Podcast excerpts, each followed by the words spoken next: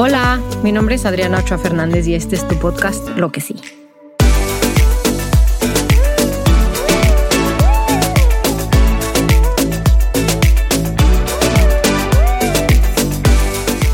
...2020 ha sido un año de muchísimos aprendizajes, duelos y muchas malas noticias. Por eso hice este espacio para ti lo que sí reúne anécdotas, historias, pensamientos con personas que están haciendo cosas para tener un mundo más justo, más equitativo y para que podamos reflexionar sobre qué es lo que queremos.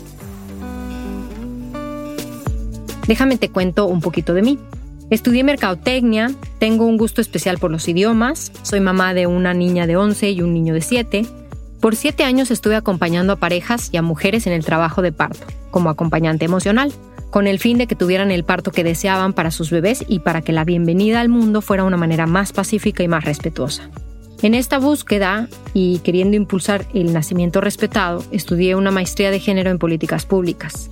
Regresé al mundo corporativo y unos años más tarde me di cuenta que lo que me motiva es buscar un mayor impacto en las personas por medio de tratos más justos. Este año empecé a estudiar una especialidad de género en educación porque yo pienso que la educación es la base de la sociedad. Considero vital importancia que las personas que van a la escuela puedan tener una educación más incluyente y libre de estereotipos que nos marquen para que las personas podamos vivir con libertad, dignidad, respeto y autenticidad.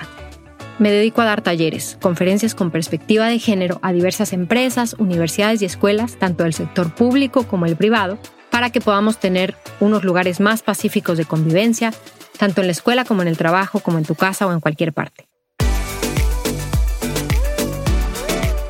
Ahora te estarás preguntando por qué lo que sí.